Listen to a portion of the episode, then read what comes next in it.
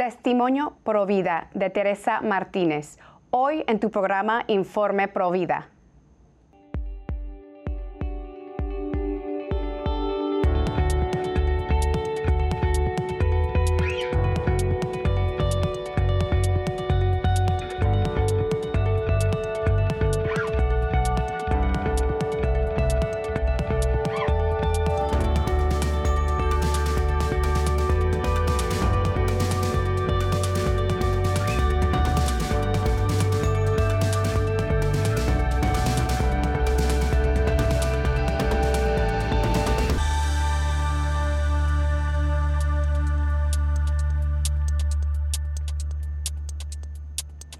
Bienvenidos familia de EWTN. Yo soy su servidora Patricia Sandoval desde los estudios de Birmingham, Alabama. Hoy le tenemos una invitada especial, realmente un testimonio bellísimo después de haber sufrido múltiples abortos, pero en realidad es un testimonio de la grandeza y la misericordia de Dios, que no hay pecado que el Señor no pueda perdonar. Gracias Teresa eh, por eh, por aceptar esta invitación. Eh, Teresa nos acompaña hoy desde la ciudad de Nuevo Jersey y Teresa es fundadora de Rama de María y bueno, actualmente activista pro vida. Bienvenida, Teresa. ¿Cómo te encuentras el día de hoy? Muchas gracias, Patricia, dándole gracias a mi Señor porque su misericordia es infinita. Lo acabas de decir. la misericordia y el amor de Él, no hay palabra con que decirlo. Así es, pues queremos conocerte. Eh, cuéntanos un poquito de ti y de tu testimonio pro vida. Claro que sí, vengo de unos padres maravillosos. Nací en Cuba, me crié desde pequeña en los Estados Unidos y yo siempre digo tristemente, porque es una tristeza decir que yo soy posabortada, pero en esa tristeza el Señor saca de las cosas malas muchas cosas buenas. Hace 27 años atrás yo era ignorante a lo que era el aborto. Me encontré en una situación muy difícil, embarazada, cual el padre de mi bebé no quería el embarazo. Yo no sabía, Patricia, lo que era un aborto. A 27 años atrás no se conocía lo que hoy en día se conoce con toda la tecnología que tenemos. Y, y fue un caos total cuando él se enteró. La culpable fui yo, la ignorante fui yo. Empieza una presión tan grande que tú lo sabes, es una presión que no hay palabra con que describirlo. Si uno ocurre a los amigos o los familiares, yo digo esta palabra, yo nunca había visto tantas personas en acuerdo en algo tan triste como el aborto. Todos te señalan al aborto te dicen que todo va a ser normal, que no sea tonta, que esto es solamente un coágulo de sangre, tejido, que ahí no hay nada, que todo va a ser normal. Pues no fue así. tomé esa cruel decisión que cambiaría mi vida para siempre. Nunca se me olvida que tenga atrás en Parenthood te aceptaba en menos de un, de un día tu turno para que no te arrepintieras. Me recuerdo que entras por la puerta de, del frente, pero tienes que salir por la puerta de atrás. Porque si sales por la puerta del frente y ven como tú sales, yo creo que muchas no quedarían sentadas ahí. Yo sé que en todos estos años que llevo como activista pro vida, la mujer no sabe exactamente lo que si le enseñaran una película lo que es el aborto, cómo se va a destruir nuestros hijos, jamás. Tendrías que ser una conciencia que no tuvieras conciencia para hacerlo. El aborto no es un tema de una mujer. El aborto es de un padre y de una mujer. Ese bebé abortado tiene un papá y tiene una mamá. Yo me convertí la, la, la maestra en suprimir todo, todo. Yo me acuerdo nada más que estando sentada en ese lugar me llamaron, me pidieron el nombre, el, el dinero y nada más. Me recuerdo levantarme en un cuarto lleno de muchas mujeres en camilla, atolondrada por la anestesia. Hoy en día me doy cuenta que cuando uno va a un doctor y le pregunta, le van a hacer un procedimiento tan grande como esto, como dicen ellos, tú tienes que hablar con el el, que te va a dar anestesia, tienes que saber lo que puede pasar, lo que te puede ocurrir y aquí solamente quieren tu dinero y terminar la vida de tu hijo. Ese día, Patricia, desde el mismo momento que yo desperté, sé que hay miles de mujeres que sienten lo mismo que yo. Sentí algo duro en mi corazón, un cambio, unos nuevos sentimientos que yo no tenía. salí de ahí, regresé a un apartamento frío. Todos los que me empujaron y me apoyaron este aborto se tomaron el silencio. Somos, la, somos seres humanos y nos encanta el chisme, vamos a decir la verdad. Eso es algo que es muy oscuro en la vida de un hombre y de una mujer, algo que no sé. Desde ese momento empecé una depresión profunda, cual no sabía lo y a qué contar. Seguí pasando semanas y meses y el padre me decía que yo era la única que pensaba así, pero a quién contar, a quién ocurrir, a quién decirle lo que me pasaba. Es un secreto, ¿cómo decírselo a mis padres? La hija feliz, la hija contenta, la hermana alegre, perdió eso. No solo morí, murió mi bebé ese día, morí yo también espiritualmente. Pero como lo que buscamos como ser humano es el amor, porque no podemos vivir de amor y, sin agua. Esas son dos cosas que no podemos vivir. Seguí con la misma persona y volví de ignorante a seguir. Este, segunda vez yo no le pedí a nadie mi opinión, fui a hacer lo que dicen que es legal y que no es un ser humano. Yo no conocía mi doctrina, ni conocía la iglesia, ni conocía mi fe como hoy en día. Yo era como miles de católicos calentando vacío, ¿no? El segundo paso que di ahí me acuerdo menos, porque yo cuando me duele algo lo supremo, lo aguanto tanto que toma años, y sé que toma años después que un hombre y una mujer puedan regresar y ver lo que hicieron. La segunda vez estuve en el piso de mi baño por horas, creo que por días. Hoy en día sé que lo que yo pasé fueron partículas de mi bebé, cual el Dios maravilloso me lo demostró en uno de mi retiro hace tres años atrás, porque ya yo había salido, no, yo no pudiera haber aguantado lo que yo experimenté. Y veo que hoy en día es lo que le van a dar a nuestros jóvenes en la farmacia que ellas propias aborto en su propia casa o un motel. El aborto no es una palabra, el aborto es un acto donde lleva a un ser humano a destruirle su vida. Y mamá y papá somos partícipes de ese crimen. El doctor es el asesino, tristemente, y hoy en día las los madres, los tíos, los hermanos, todos son partícipes de estos abortos.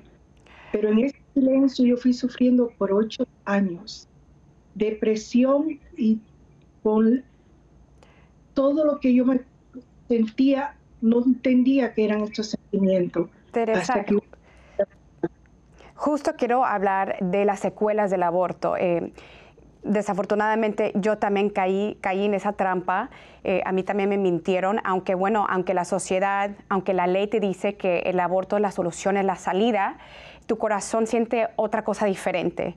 Eh, Dios nos ha dado la conciencia. Em, a mí también me ocultaron la verdad sobre el síndrome posaborto. Hay efectos secundarios muy graves, emocionales, mentales, eh, también daños físicos.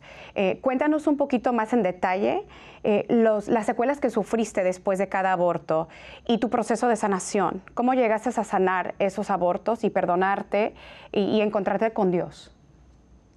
Ah, fue un proceso largo, fueron ocho años de condenación propia, sin darme cuenta, hasta que un día escuché lo que era un aborto. Y eh, toda esa mentira me vino entonces a una realidad y empecé a odiar. Todo a mi alrededor fue odio. Tristemente odiaba hasta a mis padres, le echaba culpa a ellos porque no sabía dónde sacar este dolor. Yo vivía doble vida. Lo que le demostraba a mi padre y lo que hacía en el trabajo. Yo no trabajaba, dejé de trabajar, perdí mi trabajo, caí en lo fondo, empecé a ser promiscua, a tomar, nunca entré a la droga para, para emborracharme, para dormir este dolor tan grande y profundo de haberme dado cuenta que le quité la vida a mis hijos. Pero como nos enseña la sociedad que la culpa es la mujer, cual no lo es, porque hay un padre que tiene que tener responsabilidad como nosotros, pero como acabas de decir, nos creímos la mentira. Las secuelas fueron duras, duras porque yo me condenaba, yo quería quitarme la vida y empecé a, a tentar la vida, pero a la vez le tenía el miedo que me podía ir al infierno. Hasta que un día dejé de temer este momento y decía, ¿para qué temer el infierno si lo estaba viviendo? Y me senté a contemplar en mi casa que lo que yo tenía en mi mano me iba a quitar la vida. Y como Dios es Dios y Dios conoce el plan para nosotros, Él puso la televisión, que yo no sabía ni que lo tenía puesto, a una monjita que conocía, que se llamaba nuestra Madre Angélica. Nuestra Madre Angélica había dicho ocho años antes que yo empezara la lectura de la tormenta, porque el trauma del aborto es un océano de heridas y dolores y condenación propia cuando te das cuenta lo que ha pasado. Ella dijo estas palabras, lo había dicho ocho años antes, con mi primer aborto, que no hay pecado que no pudiera ser perdonado, incluyendo el aborto, mientras estuviéramos arrepentidos de alma y corazón. Ella mencionó un Raquel, una cosa, yo lo busqué, Patricia, por la iglesia en silencio, escondida, que era que ella mencionaba, a ver si me podía dar un alivio. Y ese día me cansé. ¿Para qué temer al infierno que viviendo? Y en ese momento, Madre Angélica repitió frente a mí en esa cámara mismas palabras. Eran como las 3 y 15 de la mañana. Yo me acuerdo que llamé a mi mejor amiga, cual no podía tener hijos, pero ella no me condenó. Ella me amó igual que Dios me amó y me tenía un plan maravilloso, porque Él conocía mi dolor y mi tristeza y la vida que no podía seguir, esa doble vida. Ella me consiguió el proyecto Raquel, pero yo no quería oír más psicólogo, más psiquiatra. Yo tenía un trabajo lujoso en aerolínea. Yo no tenía problema de dinero, yo iba psicólogo, a psiquiatra, pero tú no podías mencionar la palabra aborto. Te lo cambiaban todo. Me hicieron creer que mi problema y mi depresión era por dinero. Yo no tenía problemas monetarios. Pero mi amiga me consiguió, como te dije, el proyecto Raquel y de ahí me dijeron al viñedo Raquel, tuve que esperar tres meses. Y fue un septiembre del 2003, donde yo entré por esa puerta y que no conocía al Dios que conozco hoy en día. Él me, ese día, estos tres días fue un proceso maravilloso porque es un proceso de sanación, no es un milagrito. Dios sana herida, no en masa. Y cuando yo salí del viñedo Raquel, regresé a la casa de mi padre, a ese hogar donde encontraba el amor y el cariño, y pude volver a abrazar y besar a mi padre sin más condenación ni amor. Fue un proceso largo, un año me tomó perdonarme yo misma, y en ese año el Monseñor Guinness me decía en el viñedo Raquel, porque yo regresé de voluntaria limpiando baño, aunque sea, para agradecerle a Dios. Él me decía, Teresa, tu comunidad te necesita, no hay nada en español en New Jersey. Y yo me la escondía. Yo decía, no, no, no, yo no quiero. Pero el Señor, como es maravilloso, Él supo el momento que ya yo había pasado mi proceso de perdón propio, lo más difícil para nosotros, y me puso en las manos la rama de María a través de los franciscanos de la Pasión. El padre Glenson me llamó y me dijo, te entrego el convento, un día lo tienes aquí, Teresa. Fíjate, yo también volví a nacer en el viñedo Raquel. Em, yo entré un viernes por la tarde sintiéndome como una asesina, eh, no me podía perdonar, sabía que Dios me perdonaba, pero yo decía, mis hijos eh, ya no existen, yo los maté, yo sé dónde eh, llegaron a estar en un basurero, yo lo vi con mis propios ojos trabajando detrás de las puertas de la clínica, em, pero en ese retiro también me encontré con la gran misericordia de Dios, pero con la misericordia de mis tres hijos. Yo, yo los vi en una oración, en una visión, eh, me decían, mamá, estamos rezando por ti. Y bueno, fue la misericordia de ellos que me dio la fortaleza para poder perdonarme. Eh, quiero hablar eh, cómo el Señor te puso al servicio en este apostolado pro vida y cuéntanos en detalle qué es la rama de María. Bueno, rama de María, dije el padre Glenn de los franciscanos de la renovación, me dijo que lo que tú buscas, ah, por cosas que pasan en, el ser humano, las envidias, las cosas, aunque Teresa Burke, que la amo a ella y a Kevin, los fundadores del viñedo Raquel, me dieron, como decimos en México, los mexicanos, la patadita para que fuera a hacer el retiro que Dios me llamaba. Yo le preguntaba al Señor, ¿por qué un día? Yo quería tres días, pero no es, no es lo que el Señor quería, y menos nuestra Madre María de Guadalupe, porque nosotros somos misioneros, nosotros podemos ir a otro estado, podemos ir a otros países, si el lugar está apropiado, adecuado, como lo que yo necesito, todo confidencial. Tengo un equipo que ha pasado por todo, tuvo que de ser entrenado a través del video Raquel, todos fuimos y fuimos los primeros que abrimos en español en el estado de New Jersey, el viñedo Raquel, ya ha estado fundada Rama de María. Es un día, pero como yo le digo a las personas, no se necesita un día, ni tres días, ni cuatro días en un retiro. Todo lo que necesita es abrir el corazón y esperar que Dios, entender ese perdón que te ha dado, porque tu perdón es más grande que nuestro pecado. Eso es lo que tenemos que entender. Para un posabortado lo más difícil es perdonarse, porque ¿cómo nos podemos perdonar de haberle quitado la vida a nuestros propios hijos? Eso es algo que solamente Dios puede perdonar. Mm. Y Él da un proceso, es un proceso. ¿Cómo llegar a Y Rama de María puede ir a diferentes lugares, como yo te dije, es un día de ejercicios espirituales, mm. cristianos católicos, como muchos evangélicos han venido al retiro, y es un día de formación, de enseñarle el equipo de, de Rama de María dan sus testimonios para que vean que cada uno hemos pasado por esta puerta.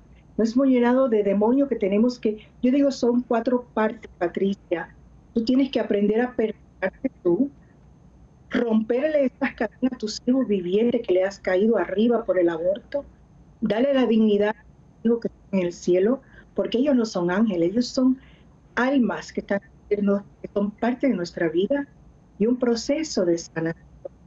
Y eso es lo que ofrecemos en, la Teresa, yo, yo duré cinco años para, para llegar al viñedo de Raquel. Em, yo ya estaba, gracias a Dios, eh, en mi proceso de conversión. Eh, bueno, yo cada fin de semana me la pasaba en retiros de sanación, sanación interior. Y bueno, mi mamá me decía, tienes que ir al viñedo de Raquel. Y yo le decía, no, mamá, yo no, yo no necesito el viñedo de Raquel porque yo voy a tantos retiros, Dios ya me perdonó. Y qué equivocada estaba cuando yo llegué al viñedo de Raquel, eh, ¿por qué es importante que una persona, un hombre o una mujer que ha sufrido un aborto, que vaya a un retiro donde específicamente eh, está enfocado en sanar esa herida del aborto? Porque yo, yo he tratado de convencer tantas personas que han tenido un aborto a asistir al viñedo Raquel y me dicen, no, es que mira, el Señor ya me sanó en un tal retiro eh, eh, que yo asistí de sanación interior. Y, pero es muy importante, eso se lo digo a las personas que han sufrido un aborto, eh, ir a un retiro en donde se enfocan a sanar esta herida tan grave y tan profunda. Mira, sí, Patricia, en abril yo tuve una conferencia del proyecto Raquel, curioso que empecé ahí, y ahora estoy dando una diócesis a la comunidad hispana. La importancia, como dijeron los, los obispos, en los retiros modelos como Rama de María, este, el viñedo de Raquel, somos personas preparadas en la parte psicológica y espiritual. Y tenemos la tendencia a decir, ya de por ti, ya te impuse la mano, ya estás sanado. Y como no queremos mirar y no queremos regresar ese momento tan horrible, tan atroz, nos engañamos nosotros mismos diciendo que ya estamos sanos. Yo conozco muchos predicadores, predicadoras que me dicen en el oído, pero están en secreto, como dices tú. No, no, no, tú tienes que ir a pasar a un lugar confidencial donde el equipo está formado y preparado para enseñarte el proceso. No es un milagrito, no es un poner mano, no es hora eso es lindo, pero como me acabó de decir un sacerdote, Dios no sana en más, Dios sana en cada retiro una herida por herida. El trauma de aborto, como dieron los, los obispos de la conferencia de los Estados Unidos, solamente se puede sanar en áreas donde hay retiros modelo como los de nosotros, para que este equipo que está entrenado y formado te enseñe el doctor que te va a sanar. El doctor que te va a dirigir a la sanación propia, aunque no seas como tú y yo, que lo hablamos en público, pero que el día de mañana, como dice el párrafo 99 de Humana y Vite, Vida Humana, que, eh, es lo que dice Juan Pablo II, que el día de mañana el Dios de la misericordia te va a sanar y pueden ser un parlante pro vida frecuentemente. Y eso fue lo que me pasó. El Señor me preparó en el proceso de sanación. Yo no entendía por qué él me, yo me despertaba y me ponía a ver videos de personas discutiendo sobre la vida y hoy en día reconozco, yo dejé la, comunidad norteamericana porque entendí que sabían lo que era el movimiento pro y las, las bellezas que tiene el movimiento pro vida y vi que nuestra comunidad y nuestra raza hispana no lo entiende y es para formar y educarnos para que no pase tus hijos y tus generaciones por la puerta de un aborto. Y el Señor busca a los que va a preparar y los prepara es tan importante sanar esa herida específicamente del aborto porque, bueno, el aborto daña los cinco sentidos también. Eh, cuando una mujer aborta, escucha el aborto, escucha el, ruido de la, de la, máquina, toca el aborto, o sea, saluda al abortista, el aborto tiene un olor también. Eh, yo también trabajando detrás de las puertas, cuando tuve que buscar las partecitas de los bebés, hay un olor, o sea, daña los cinco sentidos. Psicológicamente la mujer queda y el hombre queda traumado. Entonces, eh, estos retiros es para específicamente también sanar esos cinco sentidos que han sido dañados. Eh, como hemos mencionado, muchas mujeres se han tratado de quitar la vida. Hay un espíritu de muerte que tiene que salir de ahí. Hay tantas personas que perdonar también. Yo no me di cuenta que yo tenía que perdonar a mis tres abortistas. Yo tenía que perdonar la sociedad que me falló, que me mintió, los educadores sexuales que llegaron a mi escuela cuando yo tenía 12 años. Había tanta gente que yo no había perdonado y no me había dado cuenta hasta que yo también asistí a este retiro. Teresa, eh, un aborto, Dios lo perdona, dos abortos. Hay mujeres que me escriben que han tenido 10 abortos, 15 abortos. ¿El Señor puede perdonar tanto? Teresa. Y si hay una mujer en este momento que ha tenido múltiples abortos y hombres tal vez que están mirando que han tenido múltiples abortos y quieren sanar hoy en día, ¿cuál es el primer paso? ¿Puede perdonar el Señor tanto, tanto? ¿Y qué, deberían de hacer en este momento? ¿Cuál es el primer paso para sanar? Claro que sí, Patricia. Yo voy a tener 20 años en caminar. El Señor solamente necesita que estés arrepentido de alma y corazón como dijo nuestra querida madre. El Señor conoce, dice que un corazón contrito no es abandonado, ¿no? No es apartado. El Señor conoce el sufrimiento que llevas dentro de tu corazón. Él conoce tu corazón más que nada. Yo he tenido, tanto como viñedo Raquel, que fui voluntaria, y los 14 años que tengo en el ministerio mío de Rama de María, con muchos, múltiples abortos.